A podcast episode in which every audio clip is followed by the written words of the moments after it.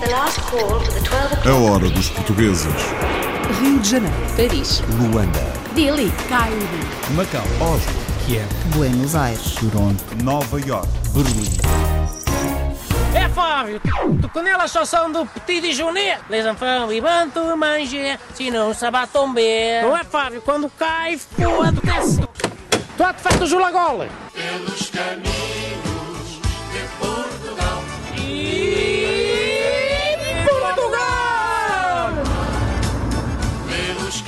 É uma receita de sucesso. Para rir, uma dupla de comediantes em França, ambos filhos de imigrantes. Um é argelino e o outro é português. Em pleno Paris, junto à Place de la République, a fila de espera é grande. Aqui na Comédie Saint-Martin está a dupla Roy Cut. Durante 10 anos realizaram vídeos humorísticos e têm milhões de visualizações. Do YouTube para um teatro em Paris, Rui Cut vão estar em cena até ao final de junho.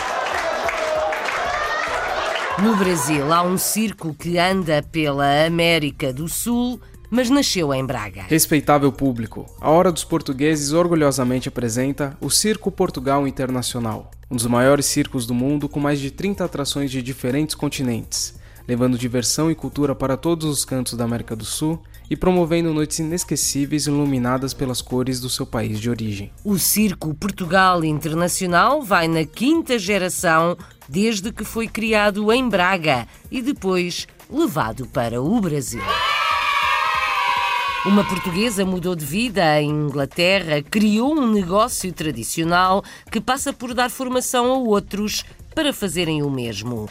Trabalho de alfaiate para cadeiras. O futuro da cadeireira vai ser eh, em Portugal. Vamos abrir pelo menos mais um ateliê. A ideia é fazermos uh, intercâmbio de estudantes, que vai trazer muita gente a Portugal, num conceito de turismo criativo, nesta troca cultural, artística que irá existir. Um projeto comercial com uma missão social, com ateliê e escola em Inglaterra e em Portugal.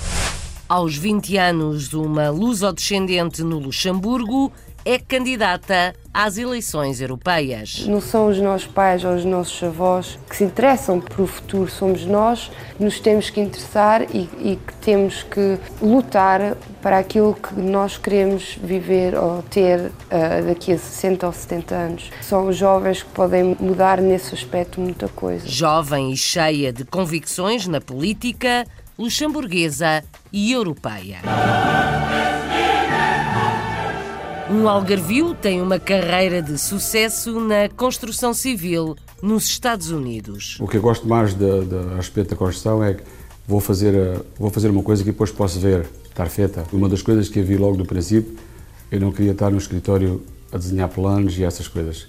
Isso foi logo, tenho que estar lá fora a fazer o trabalho. Gosta de ver a obra feita, a mesma razão que levou este luso-americano a arriscar na indústria do cinema. Um empreendedor na costa oeste dos Estados Unidos tornou-se especialista em startups, pequenas empresas tecnológicas. O que eu faço neste momento é gerir uma grande parte da tecnologia, ou toda a tecnologia, para a empresa onde trabalho, que é Smarter Balanced. Nós não fazemos diretamente os testes, mas trabalhamos com empresas enormes nos Estados Unidos inteiros e nós fazemos a parte da inovação, não é? Na parte do desenvolvimento e é a área onde eu estou agora. Formou-se em arquitetura, mas rendeu-se às tecnologias. No Canadá, o Centro Comunitário da Graciosa, em Toronto, já vai com 39 anos, sempre a lembrar os Açores. Como todo o arquipélago, a Ilha do Grupo Central tem tradições e costumes próprios que, ao longo de quatro décadas, os sócios do Graciosa têm vindo a reproduzir. Desde a gastronomia às celebrações do Espírito Santo, ao folclore e até concertos com a típica viola da terra. Chegou mesmo a ser uma das associações açorianas na cidade de Toronto, com mais eventos anuais. Agora falta gente nova para o projeto erguido por emigrantes da ilha açoriana da Graciosa, em Toronto, no Canadá. This is the last call for the 12 o'clock British Airways flight VA412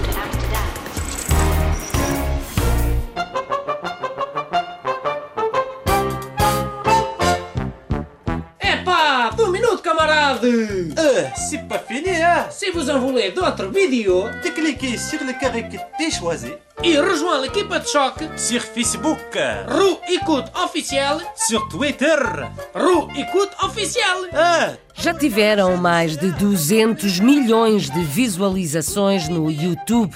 Um português e um argelino fazem uma dupla de comediantes com muito sucesso em França.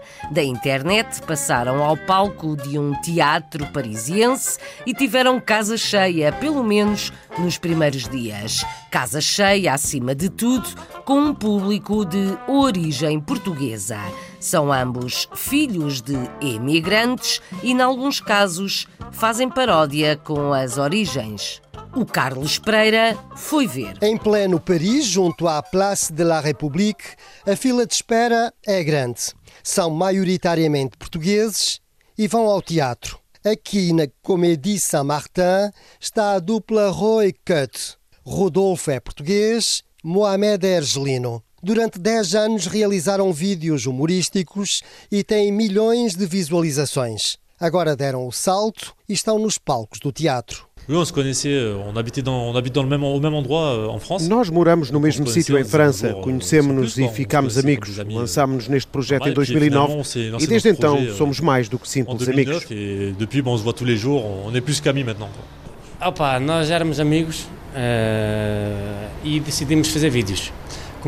Começámos com o primeiro vídeo que se chama-se Carglus, com o primeiro. Uh, foi logo no primeiro, fizemos milhões de visualizações no YouTube. Toda a gente conhece os vídeos de Roy Cut.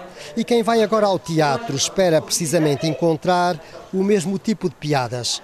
Há muito tempo que Rodolfo e Mohamed queriam dar o passo para o teatro, mas só agora surgiu a oportunidade. Fomos contactados por um, por um produtor uh, cá que já faz teatro há mais de 20 anos, uh, que chama-se Alil Vardar, que é um grande produtor, mas também uh, escreve também muito, é autor no, no teatro, e contactou-nos e perguntou-nos se a gente queríamos fazer uma peça de teatro mesmo. A gente pensámos e dissemos, dissemos que sim, claro. António é o personagem principal.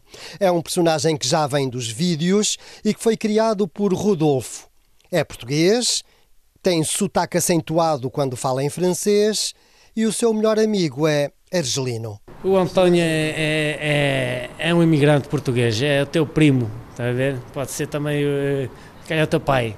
Uh, toda a gente conhece o António. Uh, todos temos um António na família.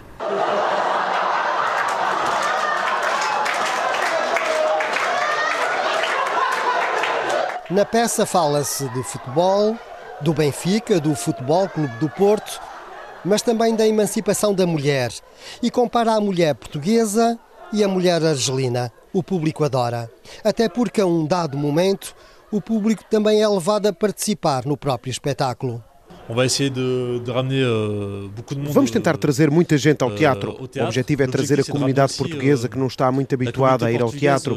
E é o que está a acontecer. Temos pessoas que nunca foram ao teatro, apesar de haver muitos em Paris. Estão contentes e descobrem um outro universo, o espetáculo. E eles estão contentes, ça leur fait découvrir un autre univers, le, le spectacle. Depois do espetáculo começa um outro espetáculo.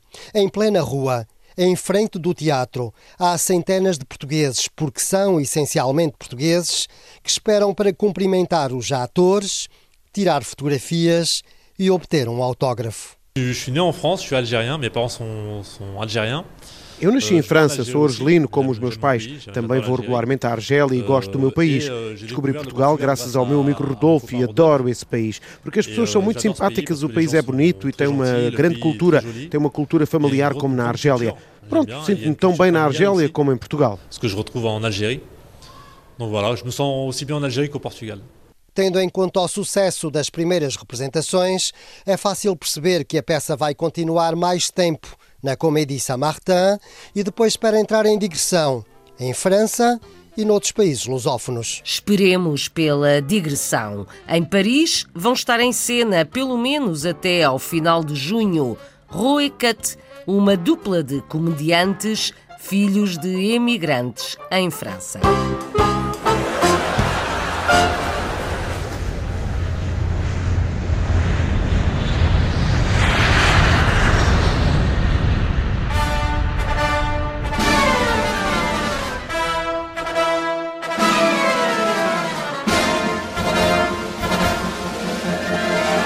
Chama-se Circo Portugal Internacional, tem base no Brasil e anda a dar espetáculos pela América do Sul. Dizem que é um dos maiores circos do mundo e vai na quinta geração de descendentes dos criadores.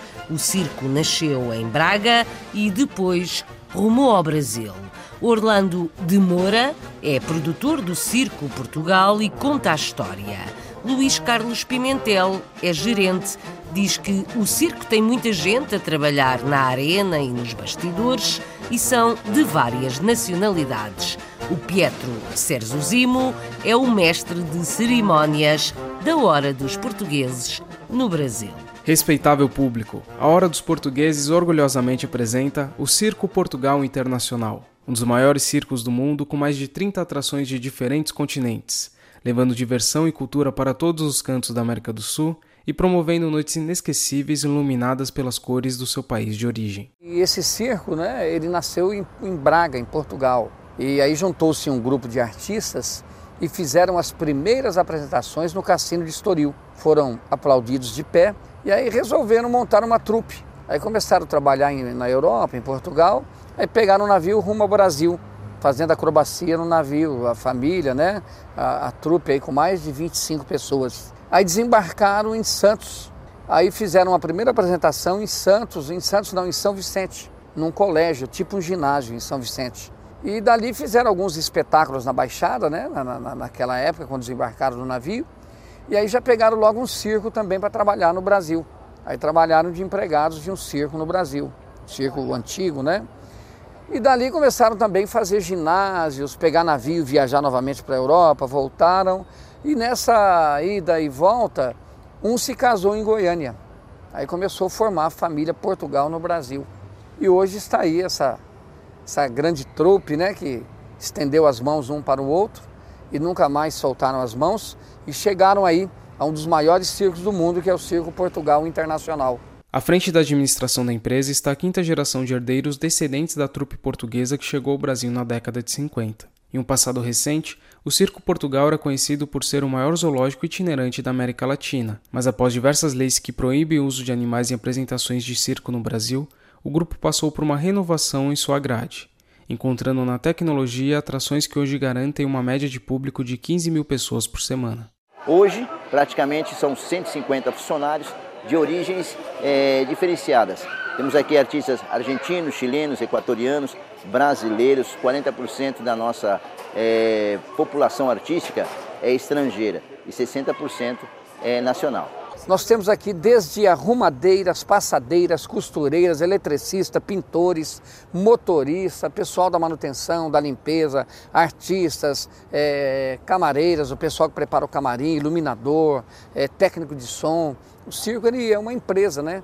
Ele é assim uma brincadeira para o público, né? uma diversão para o público. Mas aqui é uma empresa que movimenta aí mais de 150 famílias. O circo ele é a única diversão que dá oportunidade do pai se divertir quando decide sair com a família. Você pode sentar com seu filho ali, você não vai ver pornografia, não vai ver nada. O circo é puro como o sorriso de uma criança.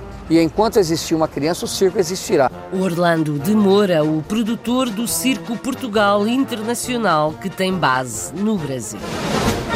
É hora dos portugueses. Chama-se Cadeireira e é o projeto empresarial, criativo e social de uma portuguesa em Inglaterra. Há 25 anos no país, Carla Costa decidiu mudar de vida e meteu mãos à obra. Mesmo trabalhava na área de comunicação e publicidade, agora dedica-se ao restauro de cadeiras com trabalho de alfaiate o projeto já foi premiado e quer expandir-se em Portugal. Carla recebeu formação e agora dá uma oportunidade para quem quer começar um negócio. É o que conta Sasha, que vamos ouvir em inglês. Na reportagem de Renato Guerra, escutamos a história da empresária criativa e formadora Carla Costa. Eu vim para a Inglaterra há 25 anos. Inicialmente era suposto ser um ano, hoje em dia são 25. Tinha uma carreira de sucesso na área da comunicação e publicidade e em 2008 resolvi mudar de vida. Uh, devido à crise global económica, eu uh, resolvi criar um projeto que permitisse dar ferramentas às pessoas para ou trabalharem connosco ou para criarem as oportunidades deles próprios arranjar trabalho.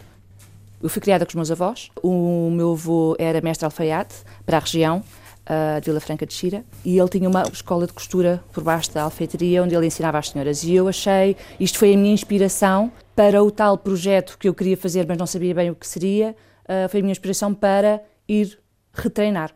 Durante três anos, Carla Costa recebeu formação dos mestres estufadores ingleses, tendo concluído a mesma com distinção. O projeto que criou recebeu também um prémio por parte do Alto Comissariado para as Migrações na categoria de empresárias e tecnologia. We met 10 years ago nós conhecemos-nos há 10 anos. A Carla era uma gestora de sucesso numa agência de publicidade. Ela sempre teve um sentido de design e de beleza fantástico. Coloca-se ao serviço da justiça social, ajudando outras pessoas ao partilhar o seu talento com os outros, ensinando-lhes competências. Para alguns será só um passatempo, mas para outros é uma forma de sobreviver e uma outra oportunidade na vida. Eu penso que é a história de que se tiveres um sonho, corre atrás dele. Go for it. A experiência do mundo empresarial aplicada a um negócio tradicional fez da cadeireira um projeto de sucesso. Durante os quatro anos de atividade, a empresa já formou mais de 50 pessoas, em competências que vão do restauro à gestão do próprio negócio.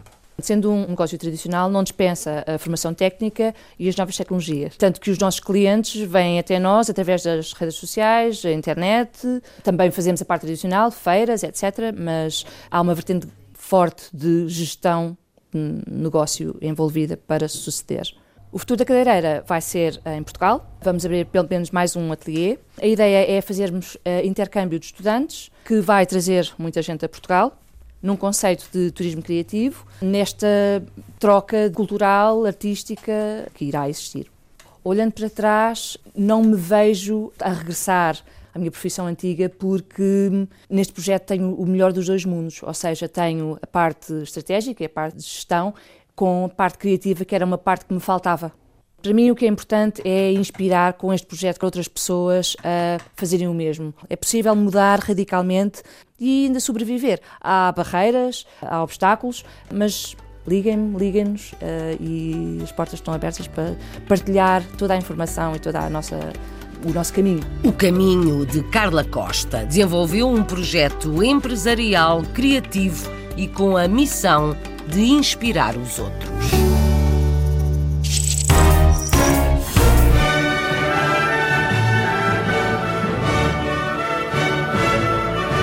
Olhamos agora para a política. Apresentamos uma jovem luso-descendente no Luxemburgo, candidata ao Parlamento Europeu. Mara Martins tem 20 anos e desde criança que se interessa pela política. Atualmente, a defesa do ambiente e do planeta Terra é uma das suas prioridades e não tem dúvidas de que têm de ser os jovens a cuidar do futuro. A Joana Tiago Reis é a guia da Hora dos Portugueses no Luxemburgo. Foi conhecer esta jovem política. Mara Martins nasceu e cresceu no Luxemburgo mas tem raízes familiares em Mortágua, desde os tempos da escola que se lembra de ter interesse pela política. Já desde pequena que quis entrar, portanto, em Dudelães há um tipo um parlamento uh, escolar onde as crianças juntam-se e têm, com as ideias que eles têm, depois vão à Câmara e discutem com as pessoas lá, com o Presidente da Câmara, o que o que querem mudar na escola, por exemplo. E eu sempre quis, uh, sempre quis, mas nunca me atrevi. Quer dizer que ainda era um bocadinho tímida, achava que, não, que ninguém votava em mim e, portanto, nunca, nunca tive aquela coragem de, me inscrever. Mas assim que fez 18 anos, inscreveu-se no partido Dailink e hoje faz parte da lista de candidatos para as próximas eleições do Parlamento Europeu. Pela primeira vez que eu me inscrevi no partido foi há, em 2017, porque eu Apetecia-me naquele ano uh, envolver-me concretamente na política, portanto num partido, e perguntaram-me para fazer parte das uh, eleições comunais e fiquei contente e foi uma experiência que me que, que, eu gostei muito e é por isso que eu este ano também me candidatei para as uh, uh, eleições europeias aqui no Luxemburgo. Mara Martins interessa-se por todos os temas sociais, mas é a ecologia e a defesa do planeta Terra o tema que mais a preocupa. O tema uh, que cada vez tem mais importância no Partido dos Delenque é a ecologia, que principalmente para mim é um, é um dos temas mais importantes, porque sem, sem uh, mudarmos o nosso sistema completamente para salvar o nosso planeta, não adianta fazer projetos. Na opinião de Mara, os jovens deveriam envolver-se e interessar-se mais pela política e explica-nos porquê. Não são os nossos pais ou os nossos avós que se interessam por, é, por, por, por o futuro, somos nós que nos temos que interessar e, e, que temos que lutar para aquilo que nós queremos viver ou ter uh, daqui a 60 ou 70 anos. São os jovens que podem mudar nesse aspecto muita coisa. E assim termina a nossa conversa com mais um testemunho de uma jovem luso-descendente a viver no Luxemburgo. Aos 20 anos é candidata ao Parlamento Europeu. Mara Martins, luso-descendente, no Luxemburgo.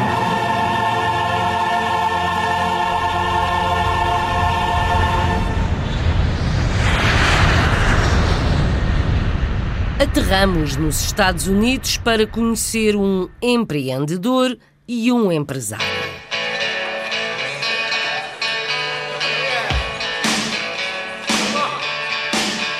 Tem sede em Washington a empresa de construção civil de um algarvio que se tornou luso-americano. Florentino Gregório emigrou cedo com a família, estudou, trabalhou e vingou. Tem à volta de 400 funcionários e gosta de ver a obra feita. Talvez por isso meteu-se no cinema que assume como uma paixão. Já produziu pelo menos um filme.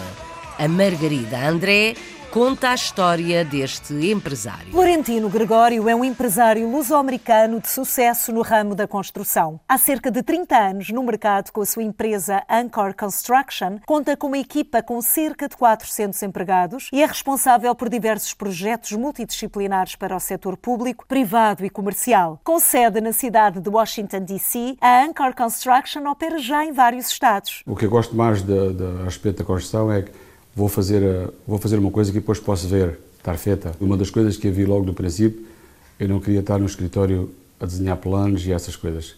Isso foi logo, tenho que estar lá fora a fazer o trabalho. Natural de Faro, emigrou com os pais para a França quando tinha seis anos. Com o objetivo do seu filho aprender o português, voltaram para o nosso país. No entanto, anos mais tarde, embarcam numa nova aventura. Aos 13 anos, vim para os Estados Unidos. Foi em Bethesda, no estado de Maryland, que a família se radicou e onde Florentino frequenta a universidade e se licencia em Engenharia Civil. Fui para a Universidade de Maryland e quando estava a ter o curso de Engenharia Civil, eh, durante os verões trabalhava sempre na construção. Uma experiência que considera determinante para a sua posição atual. Uma pessoa aprende muito com isso, por causa que hoje, até hoje, quando olho para trás, lembro-me sempre que é, o que é difícil, nos dias de calor, nos dias de frio. Tenho um grande valor para essas pessoas aguentam lá fora.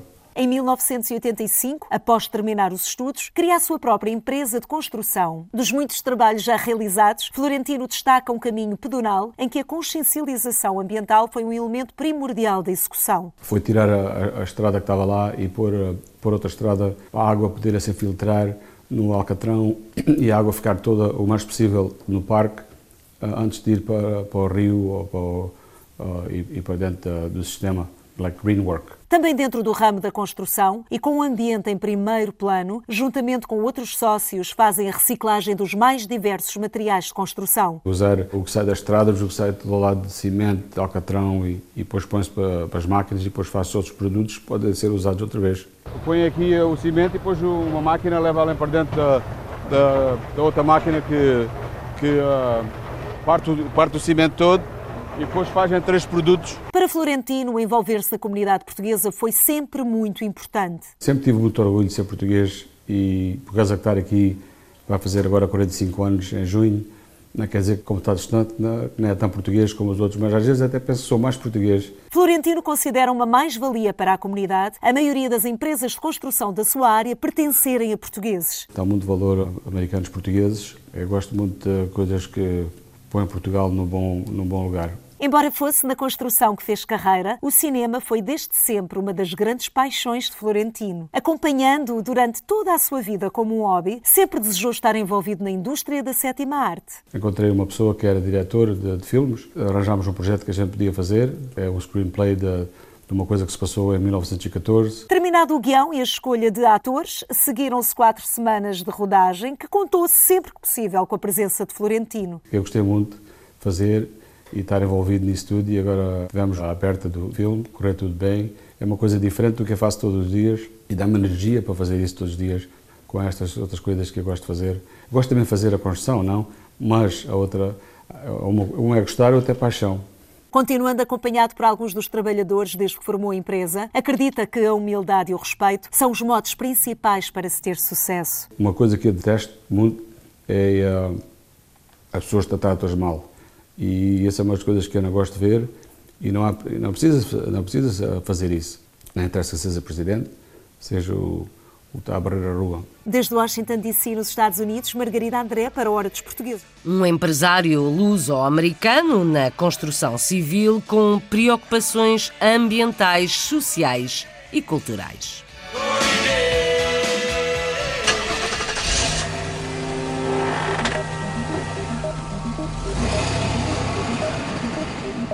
Atravessamos os Estados Unidos e, na outra costa, a oeste, outro português com uma carreira bem-sucedida.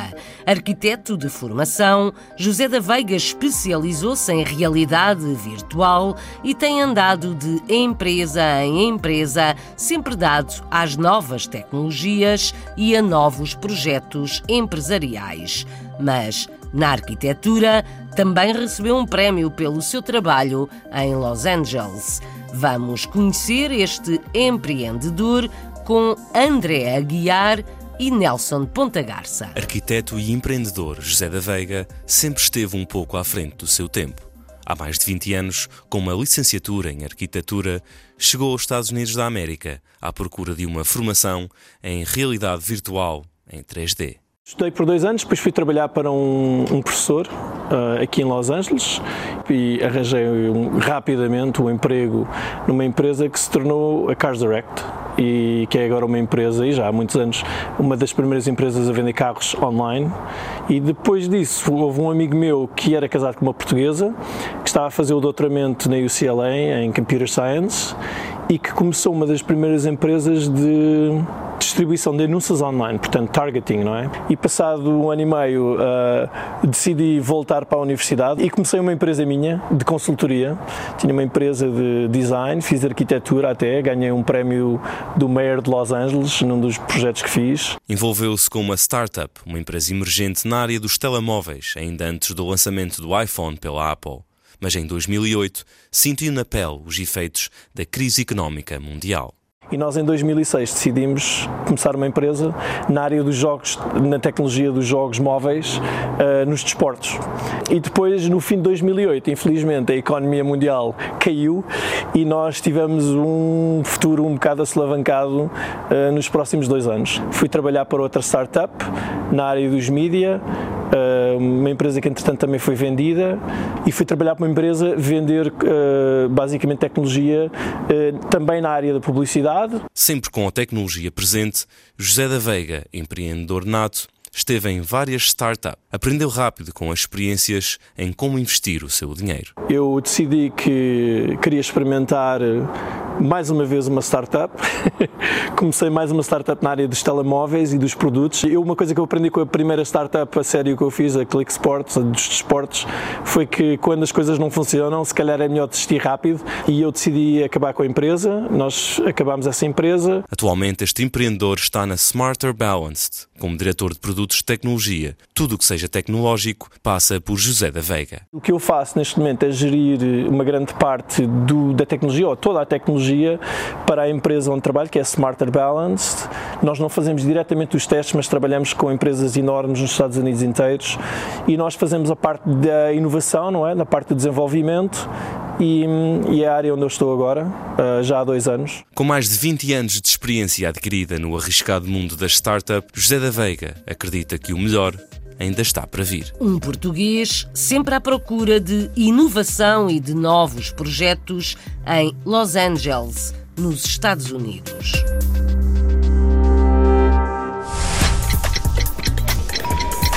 The last call for the 12 o'clock British Airways flight VA412 to Amsterdam.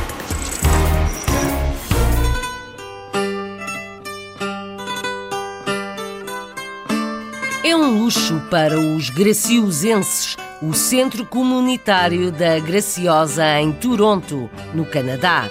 Para uma ilha dos Açores tão pequena, um centro comunitário como o de Toronto é um luxo, diz um dos dirigentes. Recentemente celebrou 39 anos de vida, décadas de existência, como várias outras organizações portuguesas criadas depois das grandes vagas de emigração de meados do século passado. Como noutras organizações portuguesas no mundo, os dirigentes estão a envelhecer e falta gente nova. Vamos ouvir Maria e Adelino Ivo, presidente e vice-presidente do Centro Comunitário da Graciosa em terras canadianas. A reportagem é de Luís Medeiros. Hoje, estes graciosenses sentem-se em casa. Juntos celebram os 39 anos do Graciosa Community Center of Toronto, uma associação nascida da vontade de preservar a identidade cultural da ilha que os viu nascer neste país de acolhimento. Nos anos 80, disponibilizaram tempo e dinheiro para a sua formação e para a compra da sede própria. Comprámos logo ao fim de dois anos, praticamente compraram este prédio, que era o, o ideal do meu marido. Eles iam pagar renda, é para os outros. Então compramos uma casa para nós e ele contratou com muitos, vários sócios, que foram sócios de mil dólares, que aí deu um avanço grande para a compra da casa. Tudo aderia e veio à nossa casa, vieram tantos trazer cheques de mil dólares e daí começou. Nós, quando pensamos que vamos fazer uma coisa, nós podemos fazer muitas, mas temos que seguir e fazê-las. Agora dizer assim, ah, eu vou fazer, eu vou fazer, vou cá amanhã e amanhã não. Não, não consegue. Temos que perder o tempo, temos que entrar, temos que fazer força, temos que convidar, temos que dizer obrigada, temos que fazer tudo para que as coisas aconteçam. No tempo em que emigraram, a Graciosa ainda não era reserva natural da biosfera, da Unesco, mas estava cheia de outras riquezas. Como todo o arquipélago, a ilha do Grupo Central tem tradições e costumes próprios que, ao longo de quatro décadas, os sócios do Graciosa têm vindo a reproduzir, desde a gastronomia às celebrações do Espírito Santo, ao folclore e até concertos com a típica viola da terra. Chegou mesmo a ser uma das associações açorianas na cidade de Toronto com mais eventos anuais. Fazemos matanças, fazemos bailes eh, regionais, por vezes também temos com falta de músicos da, da terra, da, da nossa. E já teve aqui vários eh, ranchinhos folclóricos. É um clube que é a segunda ilha mais pequenina dos Açores e ter uma casa dessas acho que é, é um luxo. É, é, a mentalidade da gente é essa, manter sempre o Graciosa Clube Toronto aberto aos sócios e não sócios, amigos, a todos.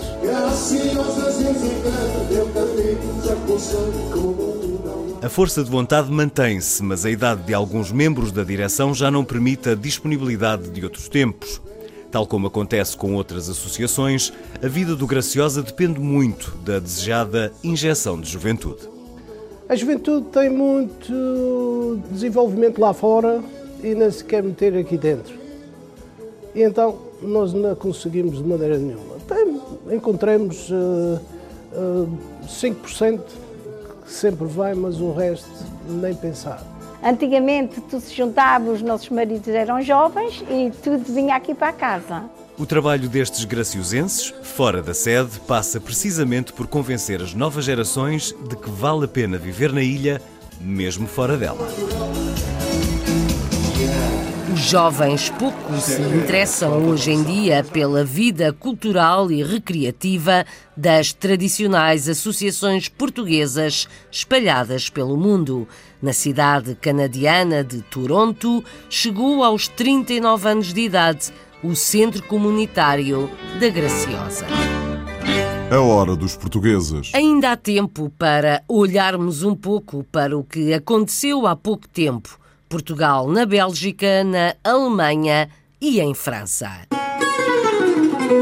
Em Nanterre, na área metropolitana de Paris, tem vindo a ganhar força e fama a Feira de Produtos Portugueses.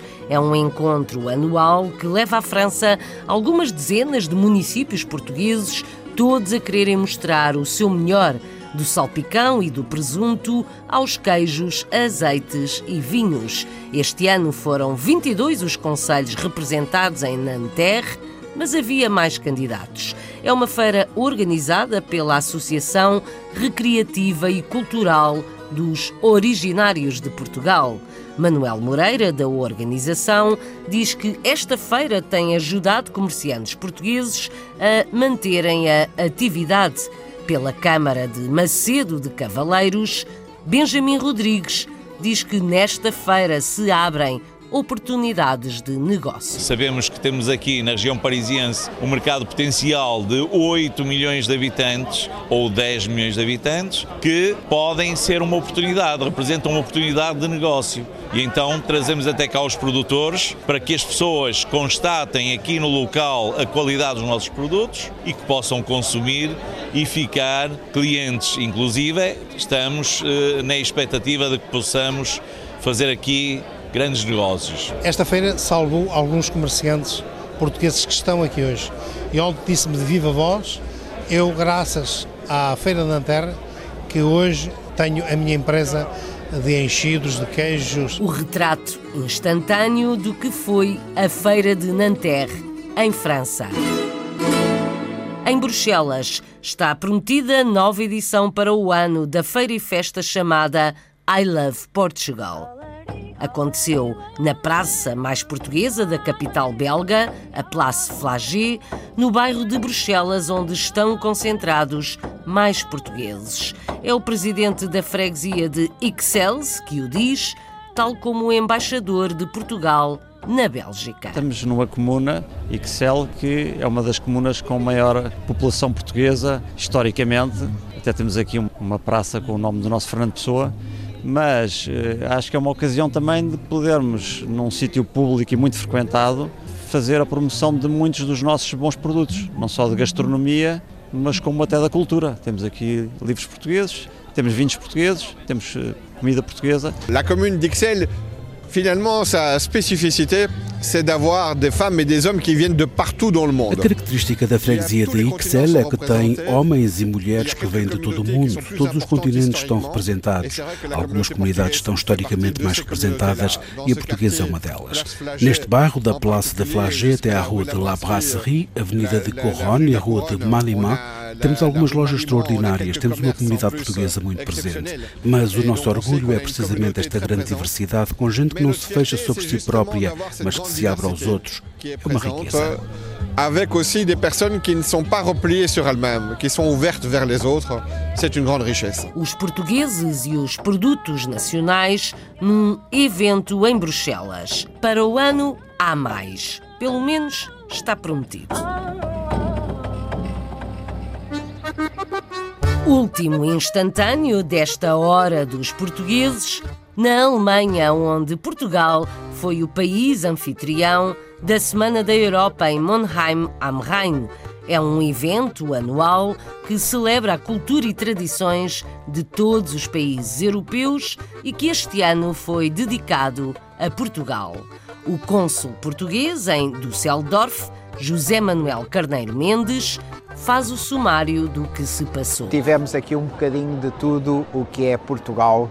Uma semana recheada de vários eventos culturais, gastronómicos, musicais. Tivemos aqui o folclore português muito bem representado através do Rancho Quinas de Portugal. Tivemos aqui também o Centro de Estudos Portugueses da Universidade da Colónia. Tivemos também aqui leituras de obras portuguesas. A gastronomia portuguesa também esteve aqui representada. Isto representa, ao fim e ao cabo, a força da comunidade, porque de facto representamos algo enquanto comunidade aqui na Renânia do Norte-Westfália e é por isso que as autoridades alemãs e a Câmara Municipal aqui de, aqui de Monheim am Rhein, à qual eu estou muito grato, foi exatamente por causa disso que nos convidou. O facto de representarmos algo e para eles também sermos uma mais-valia. Senão, não tínhamos aqui a bandeira portuguesa, senão não tínhamos aqui esta gente toda também. É porque de facto também atraímos, cada vez existem mais cidadãos alemães a gostarem daquilo que é português. E aqui está a prova.